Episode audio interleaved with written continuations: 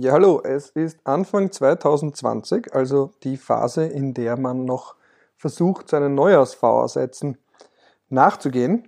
Und einer meiner Neujahrsvorsätze besteht darin, neben vielen anderen natürlich, besteht jedenfalls darin, wieder mehr Podcast-Folgen aufzunehmen. Und da muss man ja gleich am Anfang mal vorweg schicken, dass das Jahr 2020 auf eine leider höchst problematische Art und Weise begonnen hat. Was meine ich damit? Ähm, abgesehen von Buschbränden in Australien und dergleichen natürlich auch der Konflikt zwischen den USA und dem Iran, der eine neue Gewaltschwelle erreicht hat. Und insofern möchte ich jetzt anlässlich der Tötung des iranischen Generals Qasem Soleimani ein wenig zu den rechtlichen und politischen und, hinter und historischen Hintergründen erläutern in diesem Zusammenhang. Und ein wenig möchte ich da auch darauf eingehen, das sage ich gleich vorweg, auf einige der Kommentare, die ich im der Standard AT Forum gelesen habe. Und zwar einfach deswegen, weil mir haben zwar alle meine Freunde und Bekannten gesagt, mit denen ich, die das gesehen haben, den, das Interview, dass ich auf keinen Fall die Kommentare lesen soll, weil die ja doch dazu neigen, äußerst scharf zu sein. Ich habe mich nicht daran gehalten, sondern habe diese Kommentare, nicht alles, dazu sind es zu viele, da merkt man auch, wie stark das Thema emotionalisiert, aber doch einige gelesen und werde jetzt auch die Gelegenheit nützen, ein paar von den Punkten näher zu erläutern, ähm, auf ein paar näher einzugehen. Und zwar ganz einfach aus dem simplen Grund, dass ich nach wie vor vom mitunter naiven Glauben getrieben bin, dass es eine profunde rechtliche Debatte braucht, dass es sehr oft Missverständnisse gibt, dass es sehr oft auch eine bewusst negative Auslegung gibt von Aussagen. Also sehr oft wird vielleicht auch nur die Überschrift gelesen und dann scrollt man hinunter, ähm, um gleich seinen eigenen Senf hinzuzu also abzugeben. Und weil ich auch denke, aber dass sehr oft da jetzt gar kein böser Wille dahinter steckt, sondern einfach Missverständnisse. Das liegt einfach am Medium selbst. Gerade bei so emotionalen Themen gibt es einfach immer Themen, die man als verkürzt wahrnimmt, wo man eine andere Ansicht hat. Und das Schöne an einem Podcast ist, dass er ja sowohl die Frage, wie man ihn ausgestaltet, völlig offen ist. Dass es ja niemand gibt, der vorschreibt, wie ein Podcast genau abzulaufen hat und dass man natürlich auch viel Zeit hat. Und diese Zeit möchte ich mir heute nehmen, um ein paar Rechtsfragen, aber auch politische Fragen im Zusammenhang mit der gezielten Tötung, also dem Drohnenangriff auf Qasem Soleimani, näher zu erläutern. Das bringt mich auch gleich zu einer ersten Zwischenbemerkung, weil mir ist gerade beim Aussprechen bewusst geworden, dass ich den Namen ziemlich sicher falsch ausspreche. Ähm, da habe ich jetzt spontan einen iranischstämmigen Freund gefragt, ob er mir die Aussprache erläutern kann. Er war so nett und hat mir eine Sprachnachricht geschickt, die ich hier einspiele, damit wir den Namen zumindest einmal korrekt ausgesprochen hier hören. Ich werde aber auch mein Bestes geben. Aber hör da mal kurz rein, wie man den Namen denn jetzt wirklich korrekt ausspricht. Qasem Soleimani. Und wo wir schon bei der Sprache sind, erlaube ich mir auch einen weiteren Hinweis, nämlich einen zum Begriff der gezielten Tötung. Also ich habe jetzt schon mitbekommen in den Reaktionen, dass da einige ein Problem mit diesem Begriff haben und zum Beispiel fordern, warum spricht man da nicht von Mord beispielsweise. Ähm, das ist der gängige Rechtsbegriff in diesem Zusammenhang. Also Targeted Killing, es gibt auch den Begriff der Extrajudicial Killing. Das sind die Rechtsbegriffe. Jetzt kann man natürlich auch anmerken, dass diese Rechtsbegriffe ein gewisses zynisches Element haben. Ähm, andere haben, wie gesagt, schon gesagt, das nennt man jetzt nicht beim Namen. Ähm, es ist einfach auch darin begründet, dass die Rechtslage eben nicht immer ganz so klar ist. Ähm, aber mir ist auch bewusst, dass das natürlich ähm, auch irgendwo übermäßig technisch anmutet. Aber ich werde bei diesem Begriff bleiben. Wie gesagt, das ist der im Diskurs mit solchen Handlungen vorgängige ähm, Begriff. Extrajudicial, also außergerichtliche Tötung oder Targeted Killing. Gut, auf der Grundlage möchte ich auch schon einsteigen in Medias Res und zwar bei der rechtlichen Beurteilung der Tötung von Soleimani ähm, muss man erstens unterscheiden zwischen dem sogenannten Jus ad bellum und dem Jus in bello. Und zuerst widmen wir uns mal der Frage, was heißt denn jetzt hier Jus ad bellum, beziehungsweise was für eine Art von Völkerrecht kommt denn hier zur Anwendung? Und das ist nämlich das allgemeine einmal mehr, wir haben es schon einige Male gehabt in den Podcast-Folgen, was jetzt auch kein Zufall ist. Einerseits sind das natürlich die Themen, die entsprechend bewegen, eben Krieg, bewaffnete Konflikte, zwischenstaatliche Gewalt. Andererseits ist das natürlich auch einer meiner Haupt- Forschungsschwerpunkte. Also ich erlaube mir da jetzt auch ein bisschen shameless Self-Promotion. Jetzt kommt am 16. Jänner ist anvisierter Erscheinungstermin von meinem neuen Buch International Law and the Use of Force, Cases and Material beim Routledge, äh, Routledge, Routledge spricht man es aus, beim Routledge Verlag, ähm, wo ich eine Fallsammlung, eine kommentierte Fallsammlung von den größten und wichtigsten Fällen und anderen völkerrechtlichen Dokumenten, also UN-Berichten und dergleichen zusammengestellt habe. Und das könnte auch den ein oder anderen Podcast-Hörer interessieren. Aber das nur als Zwischenbemerkung, also noch eine dritte, ein wenig Werbung so gesehen. Gut, also zurück zum Gewaltverbot, das hier natürlich auch greift. Da gibt es jetzt zwei Dimensionen. Eine ist die Frage der zwischenstaatlichen Gewalt zwischen den USA und dem Iran und eine andere, die ein wenig untergegangen ist, natürlich auch die Souveränität vom Iran. Zuerst einmal zur Frage der Gewalt zwischen dem Iran, äh, zwischen Iran und den USA. Also, erstens, Allgemein gilt das Gewaltverbot. Das finden wir in Artikel 2 Absatz 4 der UNO-Charta. Das besagt, dass Staaten in ihren zwischenstaatlichen Beziehungen nicht Gewalt anwenden dürfen, weder direkte noch indirekte Gewalt. Das führt uns natürlich zur ersten Frage, ob hier eine gewaltsame Handlung vorliegt, weil ja nicht der Iran, also nicht iranisches Staatsgebiet angegriffen wurde. Gleichzeitig aber wurde ein hochrangiger Angehöriger der iranischen Streitkräfte bzw des iranischen, des iranischen Militärs angegriffen. Und man hat jetzt auch gesehen bei den Reaktionen, vor allem vom Iran selbst, dass der das nicht nur als Gewalt einstuft, sondern sogar als einen bewaffneten Angriff im Sinne von Artikel 51 der UNO-Charta, der eine noch höhere Schwelle hat, was darauf hindeutet, dass alles, was als bewaffneter Angriff gilt, auch als Gewalt gilt. Nicht umgekehrt, also nicht alles, was als zwischenstaatliche Gewalt gilt, reicht auch aus, um legitime Selbstverteidigung auszulösen, aber umgekehrt ist jede Handlung, die als bewaffneter Angriff und damit als, einen, als die Selbstverteidigung auslösende Handlung gilt, gilt umgekehrt auch als Gewalt im Sinne von Artikel 2 Absatz 4 der UNO-Charta. Also kann man hier davon ausgehen, zumindest ganz allgemein, dass es sich hier um eine gewaltsame Handlung im Sinne von Artikel 2 Absatz 4 der UNO-Charta handelt. Und dafür gibt es nur zwei in der UNO-Charta eigens genannte allgemein und deswegen allgemein anerkannte Ausnahmen. Das eine ist das Recht auf Selbstverteidigung, die andere ist eine Resolution des Sicherheitsrats, in der der Sicherheitsrat Gewaltanwendung entsprechend autorisiert.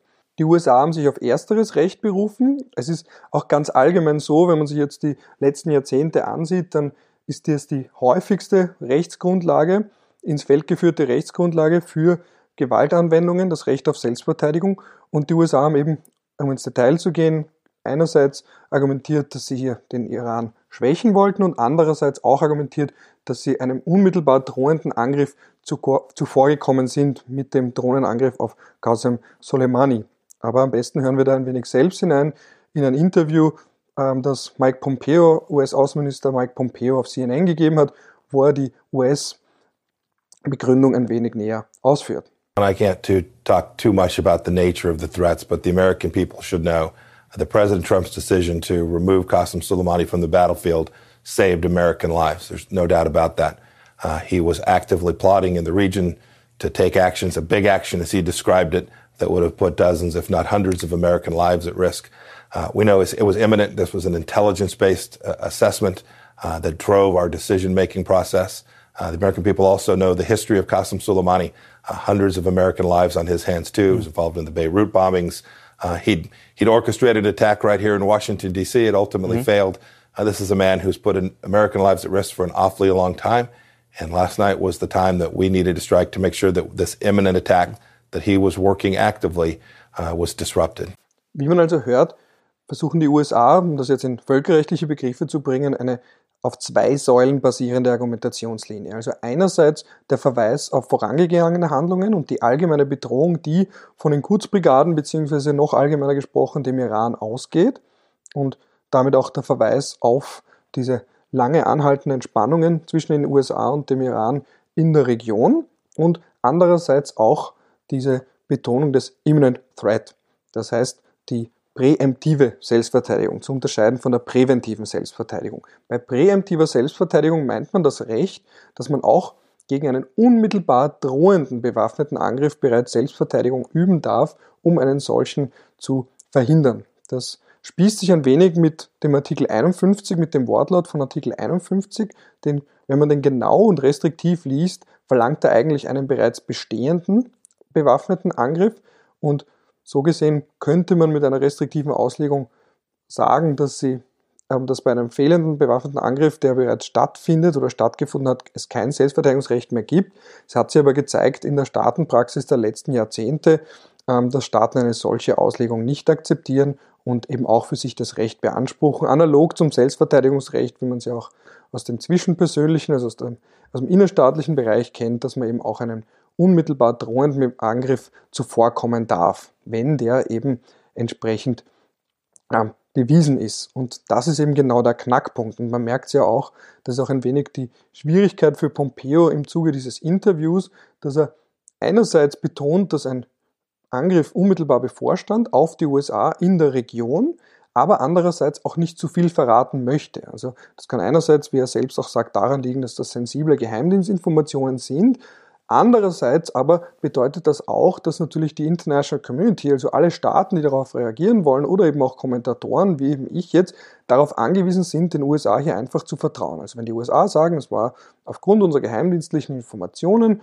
notwendig, um einen unmittelbar bevorstehenden Angriff, wo natürlich auch sich die Frage stellt, auch das ist ja im Interview dann weiter angesprochen worden, ähm, sprechen wir da jetzt von Tagen, von Stunden, ähm, aber dass man eben einfach darauf angewiesen ist, den USA hier zu vertrauen. Und da rächt sich auch ein wenig das, was im Vorfeld vom Irakkrieg 2003 diskutiert wurde. Auch da haben die USA ihre Glaubwürdigkeit eingesetzt, haben eben auf ihre Geheimdienste verwiesen, als es darum ging, dass der Irak unter Saddam Hussein Massenvernichtungswaffen in Besitz habe und eben auch darauf und dran sei, weitere in seinen Besitz zu bringen. Und das hat, damit hat, haben die USA ihre Glaubwürdigkeit nachhaltig geschädigt, eben weil sich ja nachträglich herausgestellt hat, dass diese Behauptungen von Seiten der USA nicht gestimmt haben, die aber als Kriegsgrund angeführt wurden.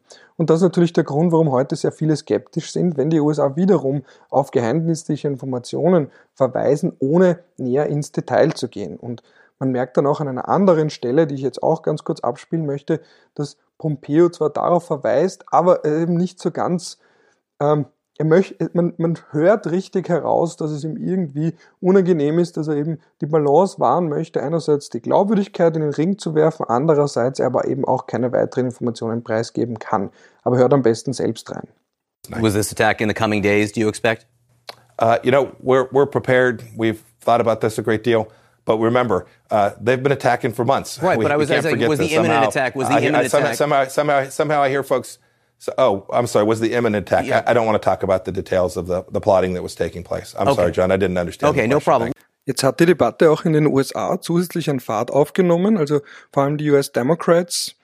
Es sind Berichte auf Politico, kann man einen guten Bericht dazu lesen, sind utterly unconvinced, also eben absolut nicht davon überzeugt, dass die Informationen, die im Rahmen eines Briefings weitergegeben wurden. Man muss ja bedenken, parallel zu der völkerrechtlichen Debatte gibt es natürlich auch eine interne US-amerikanische Debatte, die sowohl politisch ist als auch rechtlich, weil sich eben die Frage stellt, inwiefern hatte Trump eine ausreichende Rechtsgrundlage für einen derartigen Angriff und natürlich auch politisch, man muss ja auch bedenken, dass das im Zuge des Impeachment-Verfahrens passiert und dass wir uns auch in einem Wahljahr befinden. Also es gibt jetzt, da steht dann schon der Vorwurf im Raum, dass Trump das eigentlich macht, entweder um abzulenken oder eben auch um seine Popularität wieder zu steigern. Also es zeigt sich ja, dass eigentlich US-Präsidenten, die sich in einem Krieg befinden, der auch noch in ihrer Amtszeit begonnen hat, in der Regel wiedergewählt werden. Also es gibt einen gewissen Solidarisierungseffekt, der sich auch in Zahlen niederschlägt, also in Zahlen im Sinne von, wenn man sich jetzt vergangene Präsidentschaften ansieht, beispielsweise die Wiederwahl von George W. Bush, um das rezenteste Beispiel zu nennen, ähm, und dass Trump vielleicht auch darauf setzt, dass er eben jetzt zwar keinen Krieg begonnen hat, aber dass zumindest mit so einem Militärschlag, man hat es ja auch im Interview herausgehört, Soleimani ist jetzt alles andere als beliebt natürlich in den USA. Da geht es auch darum, die Nation zu vereinen gegen einen gemeinsamen äußeren Feind und der Iran, also bei all diesen Bemerkungen muss man ja auch betonen, da geht es jetzt nicht darum, irgendwas zu relativieren und an der Person Soleimani oder dem außenpolitischen Handeln, den aggressiven Verhalten, den aggressiven Handlungen des Irans da irgendwas zu relativieren. Aber wie gesagt, es zeigt sich da jetzt schon, dass da der Vorwurf im Raum steht, dass Trump diese lang anhaltenden Spannungen und eben auch das Feindbild Iran vielleicht gezielt nützt, um auch seine Popularität zu steigern oder eben auch im Zusammenhang mit dem Impeachment-Verfahren auch irgendwo davon abzulenken. Und da möchte ich jetzt auch noch ganz kurz eben, weil da die Reaktion dann nachträglich war von ihm selbst, auch ihn zu Wort kommen lassen, weil er hat dann jüngst noch einmal ein bisschen mehr Informationen, ein paar mehr Informationen preisgegeben und laut Trump gab es Pläne sogar die US-Botschaft im Irak nicht nur zu stürmen, das war eben der eine Kontext, diese versuchte Stürmung der US-Botschaft, sondern sogar ähm, in die Luft zu sprengen. Aber, und ich verzeihe, ich bitte jetzt schon um Verzeihung, sollte die Tonqualität nicht allzu gut sein. Ich muss das selbst aufnehmen, weil es das Video noch nicht entsprechend auf YouTube zum Download verfügbar gibt. We caught a total monster and we took him out. And that should have happened a long time ago. Uh, we did it because they were looking to blow up our embassy. We also did it for other reasons that were very obvious. Somebody died, one of our military people died, people were badly wounded just a week before, and we did it. And we had a shot at him, and I took it, and that shot was pinpoint accurate, and that was the end of a monster. Und im Zusammenhang mit dieser jüngsten Aussage von Trump möchte ich noch, noch ganz kurz auf die Bedeutung der US-Botschaft im Irak beziehungsweise allgemein von der US-Botschaft im Zusammenhang auch mit dem Iran eingehen. Also ich habe schon mal in einer früheren Podcast-Folge, in der ich ein wenig die geschichtlichen Hintergründe der angespannten US-Iran-Beziehungen erläutert habe, das erwähnt, nämlich diesen berühmten Teheraner Geiselfall. Also Fall, weil es gibt auch ein Verfahren vor dem Internationalen Gerichtshof dazu und politisch natürlich auch diese Geiselnahme von US-Diplomaten und US-Staatsangehörigen von 52 US-Staatsangehörigen. Deswegen hat ja auch Trump in seiner Drohung, falls der Iran jetzt in irgendeiner Weise eine Grenze überschreiten sollte, als Gegenreaktion auf die US-Tötung von Soleimani, ähm, von 52 Zielen im Iran gesprochen, wo er unter anderem, das jetzt auch nochmal, ich schweife jetzt wieder ein bisschen ab, aber da hat er unter anderem auch gesagt, dass es für den Iran wichtige kulturelle Stätten auch wären, die auf dieser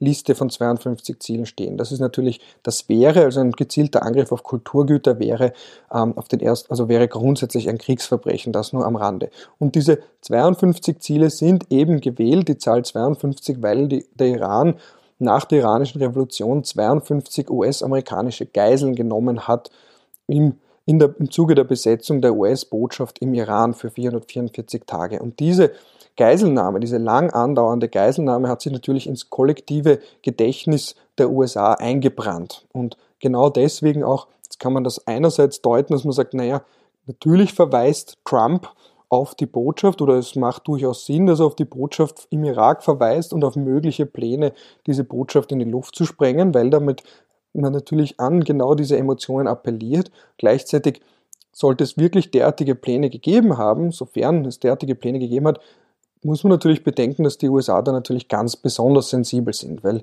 eben, wie gesagt, 1979 für 444 Tage 52 amerikanische Staatsangehörige als Geiseln genommen wurden. Das ist hier der Kontext, in dem diese Debatte stattfindet. Das nur kurz auch als zusätzliche Einordnung. Aber um zu einem Schluss zu kommen, also das Selbstverteidigungsargument fußt einerseits auf einen unmittelbar bevorstehenden Angriff und andererseits auch auf der sogenannten Accumulation of Events Doctrine, also der Theorie, dass eine Reihe von vorangegangenen kleineren Angriffen irgendwann die Schwelle zu einem bewaffneten Angriff im Sinne von Artikel 51 UNO-Charta erreichen. Aber bei alledem, weil die USA nicht sehr viele Informationen preisgeben, sondern pauschal auf ihre Geheimdienste verweisen, natürlich immer unter der Voraussetzung der Glaubwürdigkeit, die eben vor allem im Zuge des Irakkriegs entsprechend gelitten hat. Und das ist der Kontext, in dem wir uns befinden. Und eben auch wenn es darum geht, wie die Weltgemeinschaft, die Staatengemeinschaft reagiert, ähm, ist natürlich das schwierig, wenn man einfach nur diese doch dürftige Fakten- und Beweislage hat. Und jetzt kann man sich dann eben fragen, in dubio im Zweifelsfall den USA glauben oder ähm, hat es andere innenpolitische Gründe oder spielt da überhaupt eine Reihe zusammen, eben Sicherheitsinteressen, gut günstiger Zeitpunkt und so weiter und so fort. Aber für eine rechtliche Beurteilung äußerst schwierig und sofern die USA da nichts entsprechendes vorlegen, ähm, muss man sich wirklich fragen, ob eine solche Selbstverte ob das wirklich im Rahmen des Selbstverteidigungsrechts gerechtfertigt war.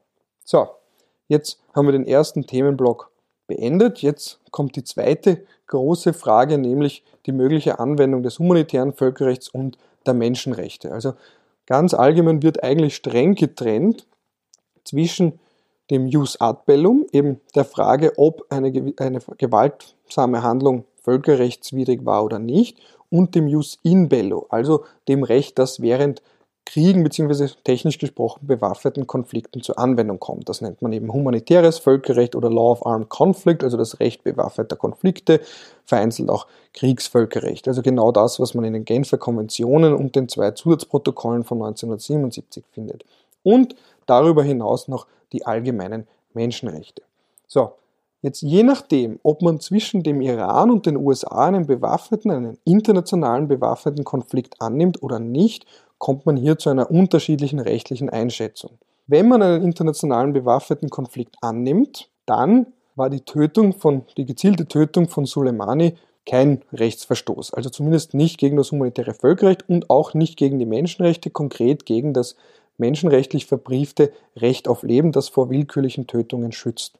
So, Jetzt muss man eben fragen, lag ein solcher internationaler bewaffneter Konflikt vor? Die allgemeine Definition findet sich im Tadic-Fall vom Internationalen Strafgerichtshof für das ehemalige Jugoslawien, im allerersten Fall, wo der Internationale Strafgerichtshof für das ehemalige Jugoslawien die schwierige Aufgabe hatte, ganz allgemein die Rechtsbegriffe mal zu definieren und überhaupt mal sehr viele strittige Fragen zu klären. Und darunter eben auch die Frage, ab wann waren diese Kriege im ehemaligen, mittlerweile ehemaligen Jugoslawien nicht mehr nicht international, eben ein Bürgerkrieg innerhalb Jugoslawiens, sondern ein internationaler, also zwischenstaatlicher Konflikt. Und da hat er eben die Definition vorgenommen, dass ein internationaler bewaffneter Konflikt vorliegt, wann immer es zu Waffengewalt zwischen Staaten kommt. Also im Gegensatz zu einem nicht internationalen bewaffneten Konflikt oder vereinfacht ausgedrückt auch Bürgerkrieg, braucht es eigentlich keine Mindestdauer und kein Mindestmaß an Gewalt. Also jederzeit, sobald zwei Staaten ihre Streitkräfte gegeneinander kämpfen oder auch ein Staat gegen einen anderen zu Waffengewalt greift, liegt ein internationaler bewaffneter Konflikt vor.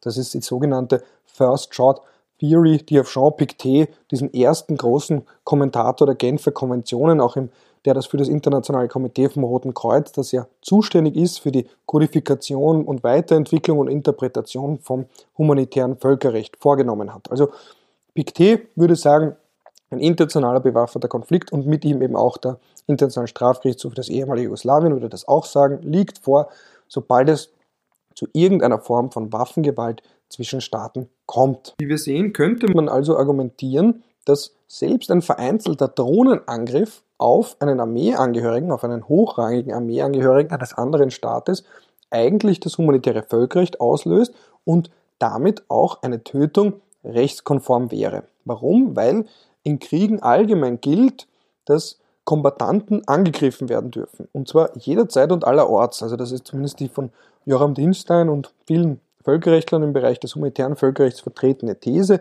Also wenn man jetzt ganz radikal denkt, sogar im Schlaf. Aber jetzt, das ist jetzt nicht die entscheidende Frage, sondern die entscheidende Frage ist, erstens der Hackerl in, in unserer fiktiven Box ist, wenn ein international bewaffneter Konflikt vorliegt, dann darf man Soldaten oder beziehungsweise streng genommen Kombattanten und ein solcher war ja Soleimani, darf man sie angreifen beziehungsweise töten.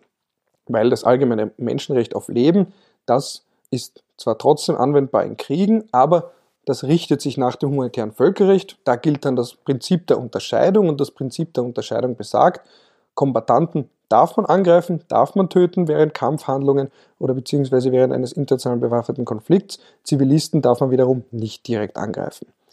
Das ist natürlich ein insofern absurdes Ergebnis in Bezug auf gezielte Tötungen, absurdes Ergebnis, als das bedeuten würde oder darauf hinauslaufen würde, dass man Soldaten oder Armeeangehörige jederzeit angreifen darf. Weil man könnte dann ja sagen, das ist dann ein ganz, ganz kurzer internationaler bewaffneter Konflikt. Also nur für die Dauer von dem Drohnenangriff.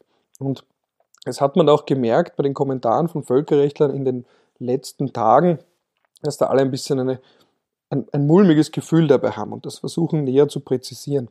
Und ganz allgemein auch die Sonderberichterstatterin für Extrajudicial Killings, also für außergerichtliche Tötungen bzw. gezielte Tötungen, hat in einer ersten Reaktion ausgeführt, dass es hier keinen internationalen bewaffneten Konflikt gegeben hat. Also das könnte man jetzt sagen, dass es zumindest ein, eine gewisse Dauer braucht oder eine gewisse Intensität und eine einzelne gezielte Tötung noch keinen Krieg ausführt. Das wäre so, also noch nicht auslöst. Verzeihung. Das wäre ein erstes Argument dagegen.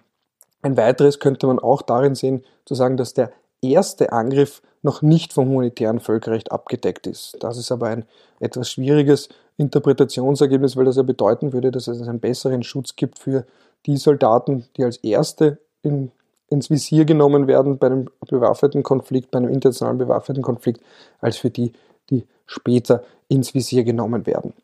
Und ganz allgemein muss man auch betonen, dass diese First Shot Theory von Pictet ja eigentlich für die Schutzbestimmungen, also den Schutz des Genf, der Genfer Konventionen greift und eigentlich nicht so zu verstehen war, dass er die Möglichkeit zum Töten selbst von Soldaten ausweiten wollte, sondern das war ja ein Kommentar geschrieben auf die, in Bezug auf die Genfer Konventionen.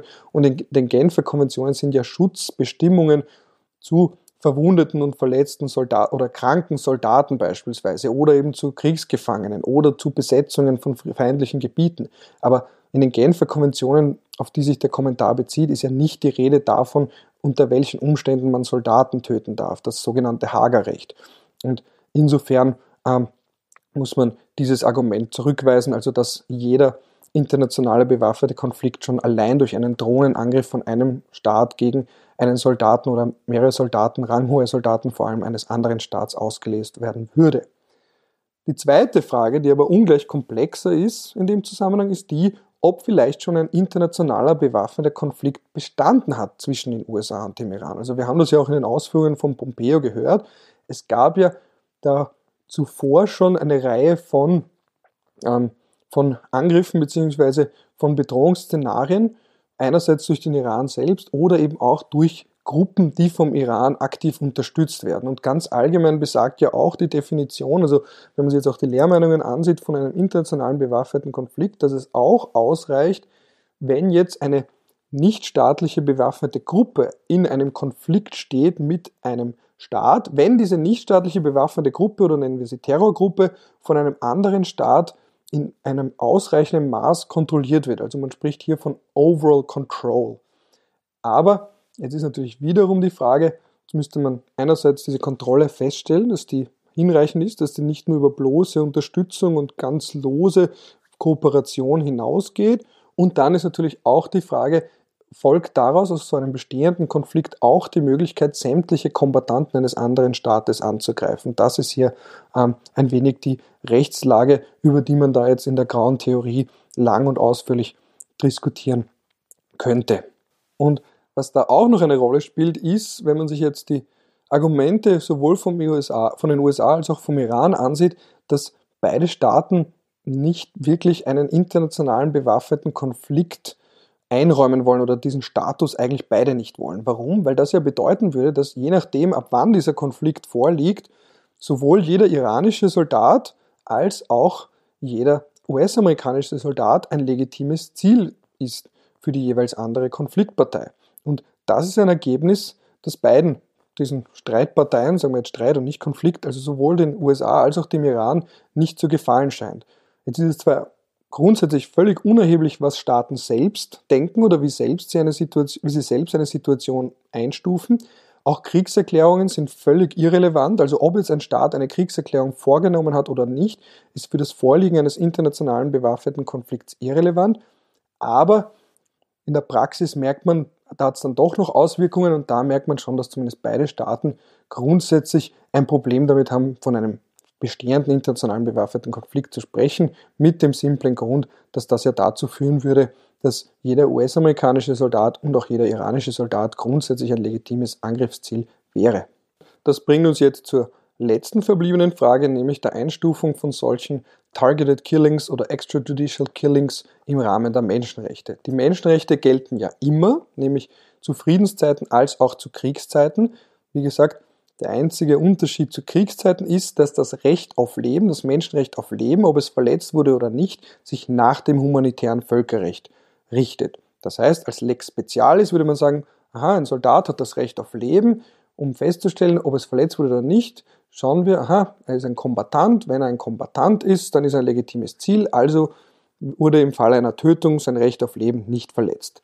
Wenn es ein Soldat ist, der aber nicht ein Kombatant ist, beispielsweise Sanitäter, also ich war ja auch beim Bundesheer, ich habe dort die Ausbildung zum Sanitäter gemacht, ich wäre im Zuge von Kampfhandlungen kein legitimes Ziel, weil zwar Soldat, Angehöriger der Streitkräfte, aber als Sanitäter kein Kombatant im Sinne des humanitären Völkerrechts. Das heißt, wenn man mich dann angreifen und töten würde, wäre mein Menschenrecht auf Leben verletzt, was mir selber dann natürlich herzlich wenig bringt. Aber das nur am Rande. Und wie gesagt, wenn jetzt nicht so ein bewaffneter Konflikt vorliegt, dann ist die Situation ausschließlich im Rahmen der Menschenrechte zu beurteilen und dem Recht auf Leben zu beurteilen.